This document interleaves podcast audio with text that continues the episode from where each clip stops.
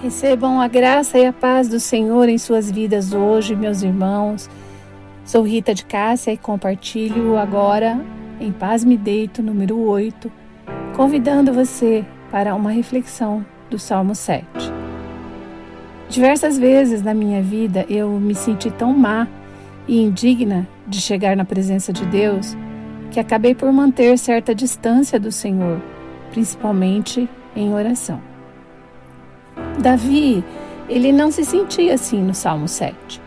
Suas palavras denotam um clamor pelo socorro de Deus, pedindo-lhe que o livrasse de um mal semelhante a um leão feroz que o procurava para devorar.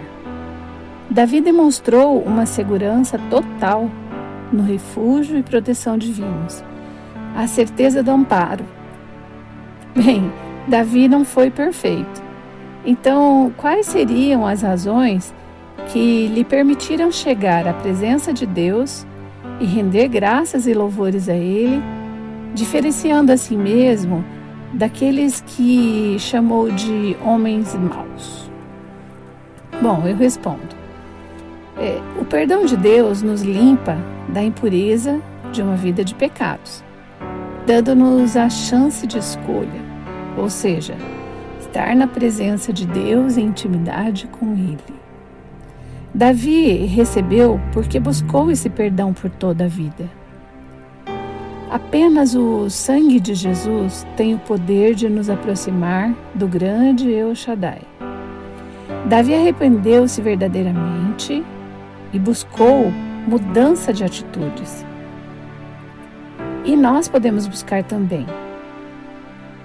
Oremos.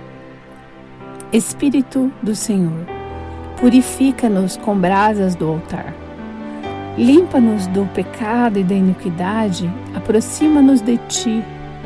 Guia-nos para perto, cada vez mais perto da tua presença. Que a maldade do nosso coração seja convertida em fruto do Espírito.